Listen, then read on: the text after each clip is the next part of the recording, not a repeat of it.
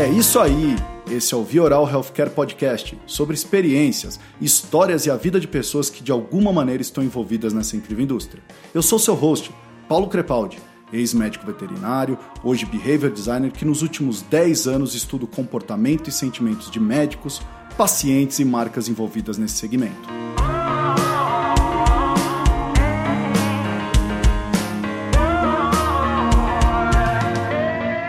Episódio de hoje, nós vamos falar com uma pessoa muito especial. Ela é fisioterapeuta, mestre em cardiologia, professora da graduação na Unip e pós-graduação na Fisiocursos em São Paulo. Seja bem-vinda, Patrícia Forestieri. Oi, Paulo. Obrigada pelo convite. Estou muito feliz de estar aqui, podendo conversar um pouquinho com vocês sobre saúde.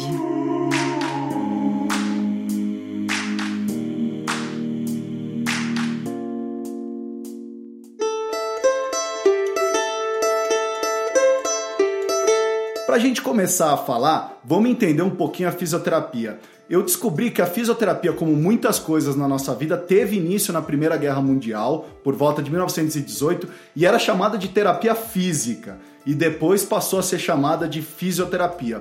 Eu, Patrícia, normalmente associo fisioterapia com reabilitação. Eu tô certo ou tô errado? Está certíssimo. Aliás, é até um diferencial você associar com reabilitação, que muita gente associa com massagem. E na verdade, fisioterapia vai muito além de massagem. É um conjunto de tratamentos que usam recursos físicos, como a água, o calor, o frio, o laser, o ultrassom e muitas outras coisas, além dos movimentos, para poder reabilitar os movimentos dos pacientes, uhum. seja por conta de uma lesão, por conta de um acidente de carro, ou um acidente praticando algum esporte, ou um, por conta de uma cirurgia. Uhum. E a gente trouxe aqui a Patrícia para ela desmistificar um pouquinho essa, esse estereótipo da fisioterapia, porque acho que todo mundo já deve ter passado alguma vez na vida por uma sessão de fisioterapia, não só massagem mas fisioterapia tem muito essa coisa de um processo demorado, repetitivo,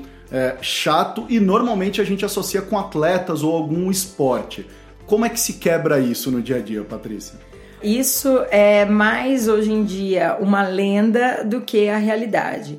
De fato, a fisioterapia, por ser um tratamento, ela precisa ter repetições, né? Então você precisa fazer quase que diariamente ou até três vezes por semana. Então, quanto maior o número de sessões você fizer, mais rápido você vai ter o resultado, porque é assim que o nosso organismo funciona.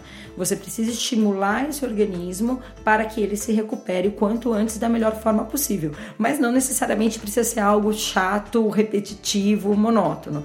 Hoje existem diversos recursos em que o fisioterapeuta consegue individualizar o tratamento. Patrícia, alguns dados me chamaram a atenção e queria que você trouxesse a sua opinião e experiência sobre eles. O primeiro diz que em 2015, 15% das mortes do mundo foram relacionadas à doença cardiovascular. E o Ministério da Saúde apontou que temos em torno de 300 a 350 mil infartos por ano que é duas vezes maior do que qualquer morte por câncer. Olha, esses dados são reais, esses dados são muito preocupantes, porque com essa vida que a gente leva atualmente de trabalhar demais e se cuidar de menos, a gente acaba sofrendo consequências e essa, essas consequências vão direta para o sistema cardiovascular, né? O coração é o órgão que mais sofre com essa vida louca que a gente leva de ficar muito tempo sentado, de ficar muito tempo no trabalho, muito tempo estressado.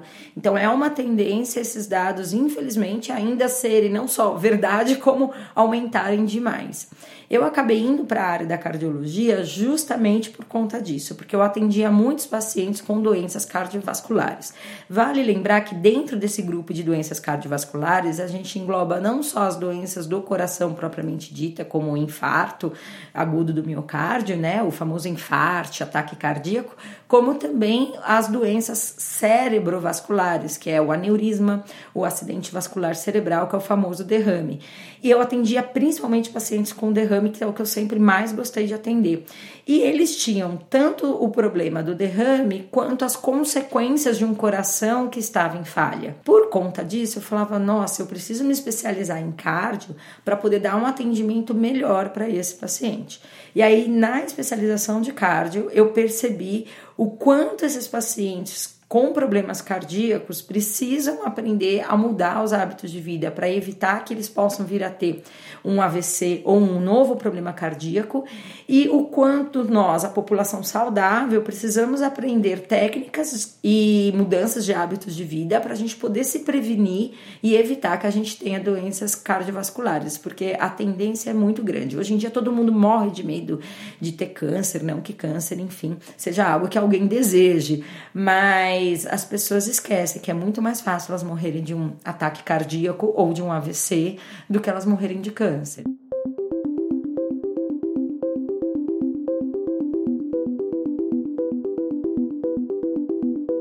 Eu percebo que culturalmente estamos muito mais focados no cuidado da doença do que no paciente, no seu estilo de vida, e aqui eu estou falando de mudança de hábito é muito difícil trabalhar esse tipo de transformação nas pessoas. Como é que modifica essa visão, Patrícia? Nossa, você falou exatamente o nosso principal problema e nosso principal motivo para continuar estudando, pesquisando e trabalhando muito o que, que a gente tem? A gente tem a nossa geração, que é uma geração que frequentou escolas, que já tinham profissionais de educação física, que tentavam ensinar a gente, convencer a gente a importância da atividade física. E, portanto, você ter ali pelo menos alguns comportamentos saudáveis. E as novas gerações têm isso de uma maneira muito mais forte, porque tem também novas leis da mídia, por exemplo, que proíbem a propaganda de tabagismo.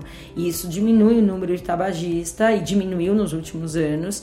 E então são políticas que juntas acabam tendo um efeito a longo prazo. Ainda dentro de hábitos, nos dias de hoje é muito fácil conseguirmos informações sobre dietas mirabolantes, exercícios físicos revolucionários como que a gente encontra o equilíbrio no meio de tanta informação? Exatamente. Eu acho que uma das coisas que a gente tem enfrentado enquanto profissional da saúde é que tem muita informação, as pessoas têm acesso a essa informação, mas não sabem o que fazer com ela. Então, ao invés desse excesso de informação estar ajudando as pessoas a decidirem qual é a melhor forma delas cuidarem da sua saúde, está confundindo todo mundo, deixando as pessoas ansiosas, buscando fazer um pouco de cada coisa, um pouco de tudo e freneticamente. Então tem gente que ao invés de melhorar o estado de saúde, acaba piorando, porque vai fazer crossfit, vai fazer corrida, vai fazer isso, vai fazer aquilo e apresenta um monte de lesão no joelho e no tornozelo, acha que tem que sair desesperadamente fazendo uma atividade de alta intensidade. E você que está no meio da pesquisa, tem uma resposta para isso? Tem o que é certo, tem o que é errado, Patrícia?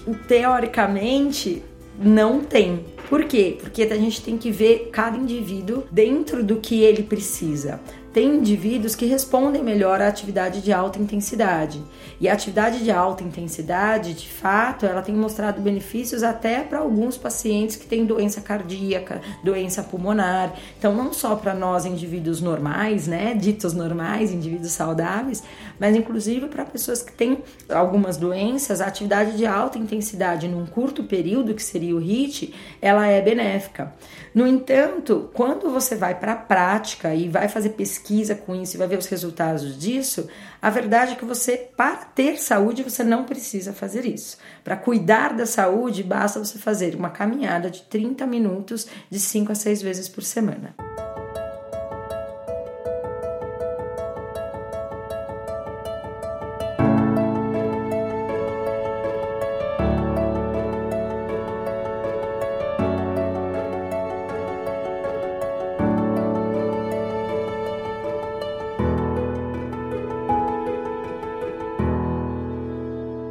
Tô aqui imaginando quão difícil é lidar com uma pessoa que acabou de sofrer de um AVC, que teve um infarto. Eu acho que não só a fisioterapia, mas assim como várias especialidades dentro da área da saúde, você tem que ter um pouquinho de psicólogo em você.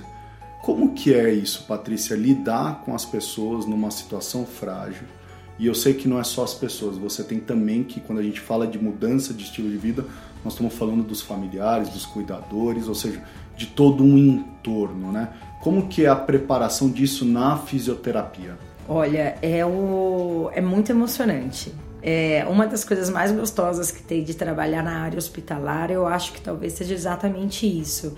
É você entrar nesse momento que o paciente está tão fragilizado por ter perdido o movimento, de ter tido uma, uma doença grave, de ter descoberto isso.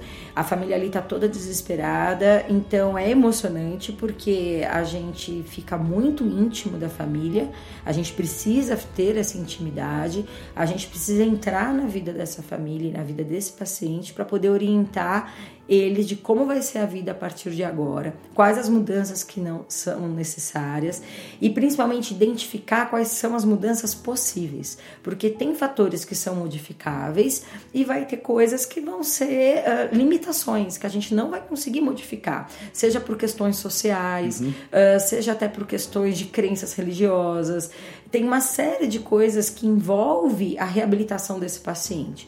Então, Inclusive nós... até de material, né? Você falou que trabalha em hospital público. Eu fico imaginando, a fisioterapia exige uma série de... De recursos, de, de materiais, é. exatamente. E às vezes esse paciente precisa ir de alta para casa com um andador, por exemplo, né? Que é um, para auxiliar ele a andar e ficar em pé.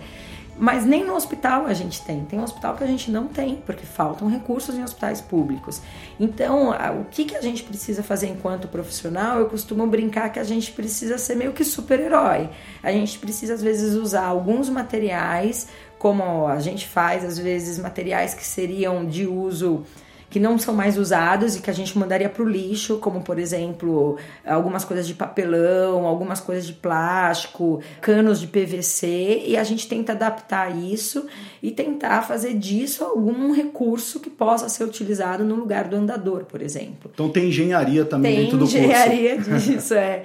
E imaginação também, e criatividade também. Você estava me falando até alguns números que me impressionou antes da gente começar esse podcast. Você me falou até que ajuda no número é, de internações, né, na diminuição das internações dentro de um hospital, né? Sim, eu acho que hoje uma das coisas mais lindas, acho que não só da fisioterapia, mas como tra todo trabalho multiprofissional, mas principalmente na fisioterapia, isso tem sido muito comprovado. Inclusive, um recente estudo que foi publicado há um mês pelo pessoal lá do Hospital das Clínicas, até deixo um beijo para a equipe da professora doutora Clarice Tanaka, que é uma das fisioterapeutas mais importantes do país e da Carol Carmo, eles publicaram um estudo muito bacana que comprovou que aquelas unidades de terapia intensiva que têm um maior número de fisioterapeutas e um maior número de sessões de fisioterapia tem uma redução dos custos hospitalares. Por quê? Porque o fisioterapeuta vai trabalhar esse paciente, vai trabalhar o corpo desse paciente de uma maneira que a gente chama de precoce.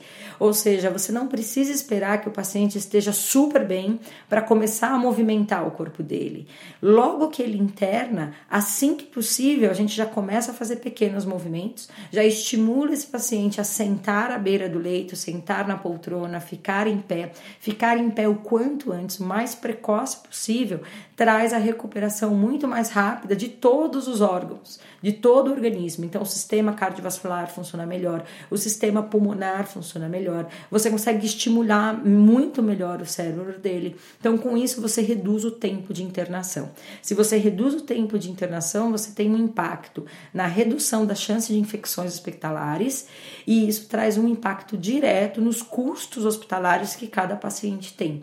E então você tem uma, um melhor uh, benefício financeiro tanto para o sistema público de saúde, para o SUS. É fundamental ter uma fisioterapia que funcione de maneira precoce, desde o paciente que está lá na UTI até a alta hospitalar, como também nos hospitais particulares. Desde o hospital, da internação na UTI até a alta hospitalar, você precisa ter toda a equipe multiprofissional, mas principalmente essa parte da reabilitação uhum. física o mais precoce possível, porque o imobilismo é o grande vilão. Você pode ter uma pneumonia, mas se você tiver uma pneumonia e ficar parado no leito, essa pneumonia pode ir para um lado muito mais grave grave do que se você tivesse uma pneumonia e fosse tratado por um fisioterapeuta. Você está falando de custos, eu estou até pensando, eu como paciente, até um custo para mim. Eu não sei se existe um estudo desse ou se você conhece alguma coisa que mostra que talvez até diminua a quantidade de remédios, de medicamentos sim, que eu tenho que comprar. Sim, isso a gente ainda não tem totalmente comprovado, mas todos os estudos que a fisioterapia tem publicado, principalmente aqui no Brasil e na Austrália. Na Austrália tem muitas publicações sobre esse trabalho precoce do fisioterapeuta na área hospitalar, tem mostrado que aquele paciente que se movimenta, justamente por ele começar a conseguir a recuperação dos órgãos mais cedo, talvez ele não precise tomar determinados medicamentos por muito tempo. Então, os efeitos adversos do medicamento também vão ser evitados e, com isso, os custos vão ser reduzidos. Hum.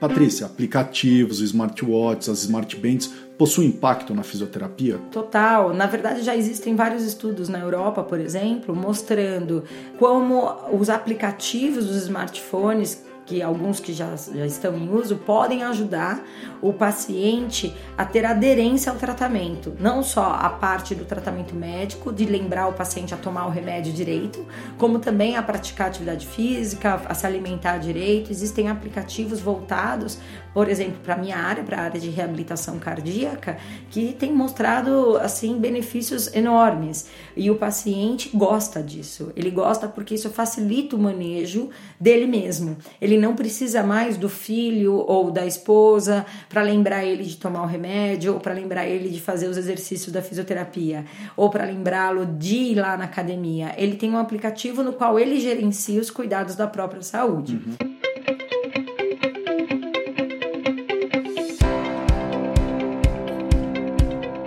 Gerontologia é uma área nova em ascensão no Brasil. Explica para nós o que significa, Patrícia. É uma área da saúde que está crescendo, chegando com tudo aqui no Brasil. É muito comum na Europa, principalmente, mas na Europa e nos Estados Unidos.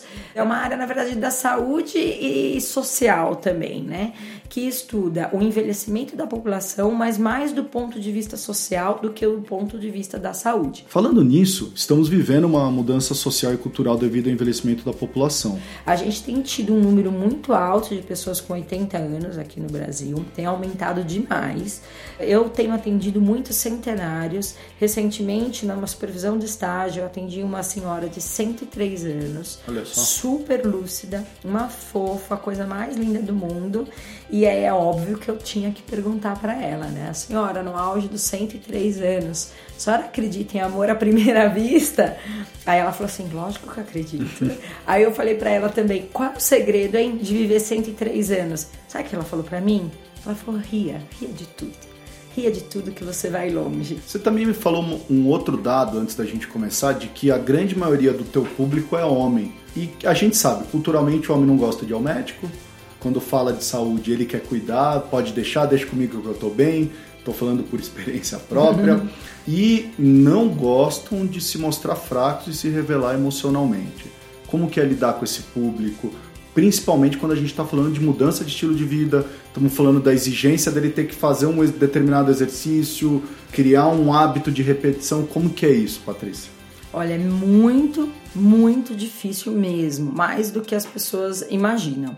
Até recentemente saiu numa uma reportagem num programa de TV aqui famoso, né? Eu gostei muito da reportagem porque foi a primeira vez em 20 anos de profissão praticamente que eu vejo na televisão, num programa de grande repercussão popular, um médico falando sobre a importância da gente ensinar os homens, desde meninos, a irem ao médico. Então, a primeira diferença que a gente tem está nisso, na educação que a gente dá para os nossos filhos. A menina, ela costuma ir ao ginecologista no dia que ela tem a primeira menarca, a primeira menstruação.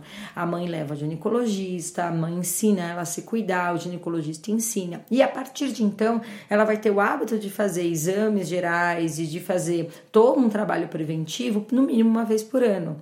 Isso faz parte da saúde da mulher desde que ela se torna mocinha. E o menino? Alguém leva um menino de 14 ou 15 anos no urologista? Não leva. Tem homens que têm 30, 35 anos e nunca foram no médico. Uhum. Não tem nada para que, que ele vai. Então, primeira coisa ideal a se fazer é mudar a mentalidade das pessoas e mostrar que é preciso, desde jovem, o homem também cuidar da saúde dele, para ele poder chegar aos 35, 40 anos saudável.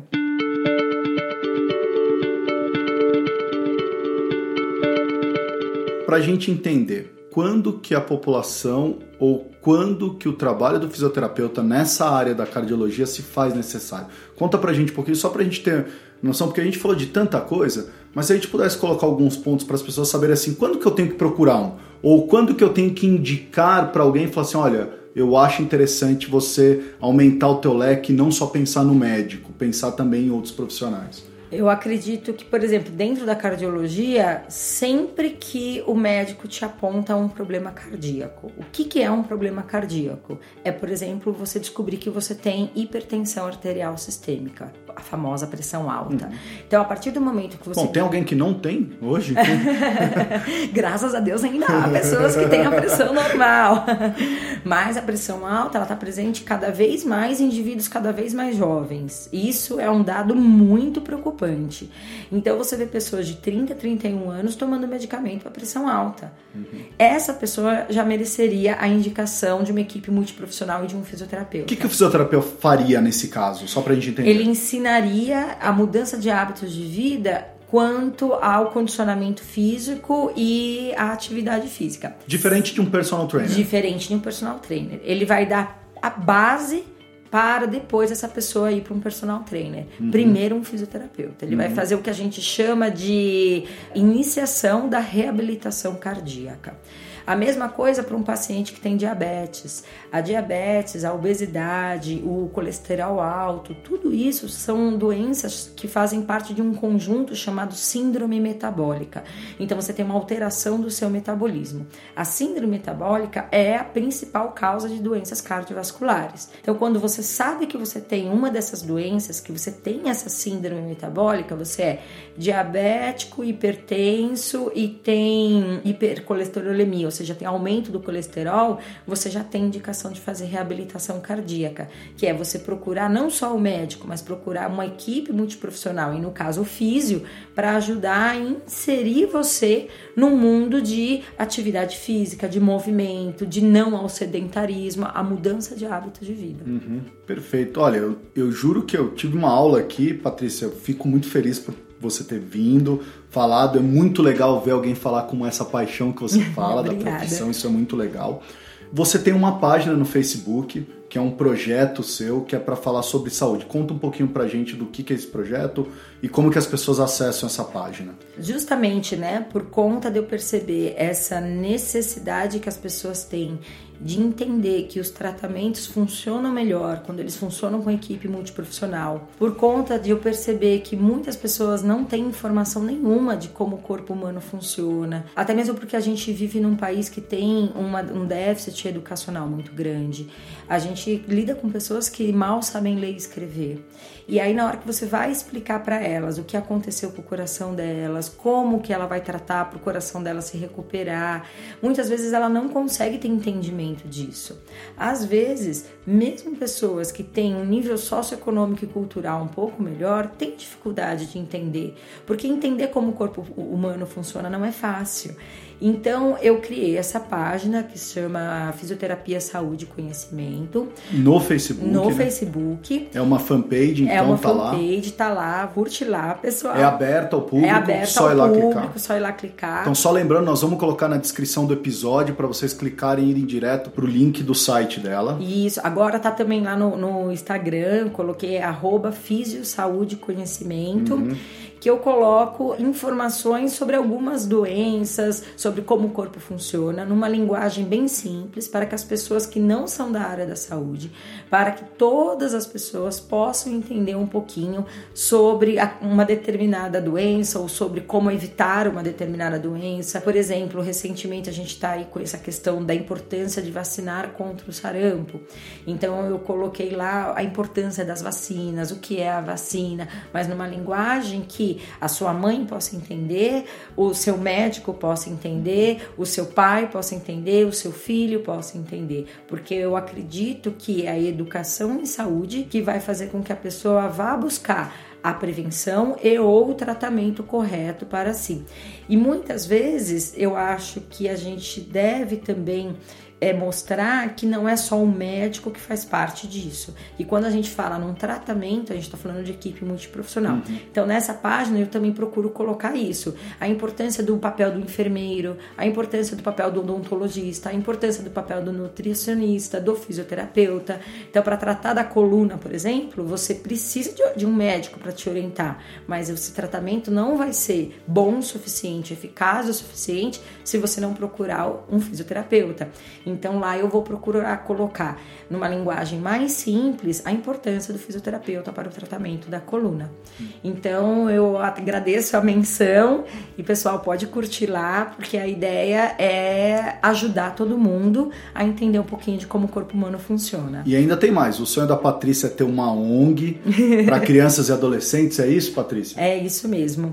É, eu acredito muito na educação como um instrumento para a gente conseguir prevenir doenças, né?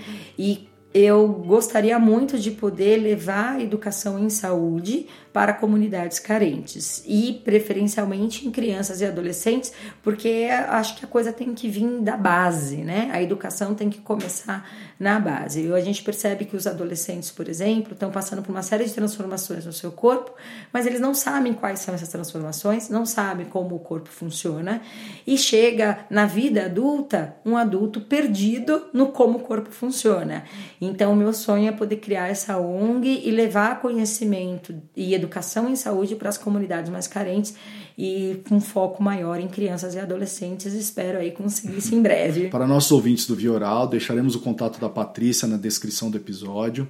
Agora, uma mensagem para nossos ouvintes que também têm interesse na fisioterapia, Patrícia. Quando eu entrei na faculdade, havia-se um, um boato rondando de que a fisioterapia era a profissão do futuro é a profissão do presente, que hoje é o futuro da minha época, né? Uhum. E é e continuará sendo a profissão do futuro, porque hoje a fisioterapia ela tá realmente em várias áreas, tá? A fisioterapia do trabalho, a fisioterapia da estética, a fisioterapia da geriatria, a fisioterapia da cardio, da neuro, enfim, todas as áreas da medicina tem a fisioterapia como parceria para cuidar uh, dos pacientes, melhorar a vida dos indivíduos e melhorar a sociedade como um todo. Então, é uma profissão maravilhosa, eu sou muito suspeita para falar. Você vê uma pessoa voltando a andar, recuperando o movimento, recuperando a capacidade de conseguir voltar a trabalhar, por exemplo, como acontece no período do pós-doença cardíaca, que é a minha área, né? É muito satisfatório, é muita felicidade você ver uma pessoa voltando voltando a ter a vida que ela tinha. Então, o que eu deixo de recado é procure um fisioterapeuta para te orientar, seja qual for o seu problema de saúde, porque existem várias áreas da fisioterapia, existem fisioterapeutas especializados nessas diversas áreas e que podem te ajudar muito a ver uma resposta melhor do tratamento médico. E para quem tem interesse em fazer faculdade de fisioterapia, é uma área difícil porque tem que estudar muito. Você estuda tanto quanto uma enfermeira enfermeira tanto quanto um médico. Você tem que saber muito sobre como o corpo humano funciona. Para você poder cuidar de alguém, você precisa entender como esse corpo funciona, para depois poder ajudar esse corpo a ser curado da doença, uhum. né? Então não é fácil. São horas de estudo, tem que abrir mão de muitas coisas. Enquanto tá todo mundo no churrasco no domingo, você tá em casa estudando.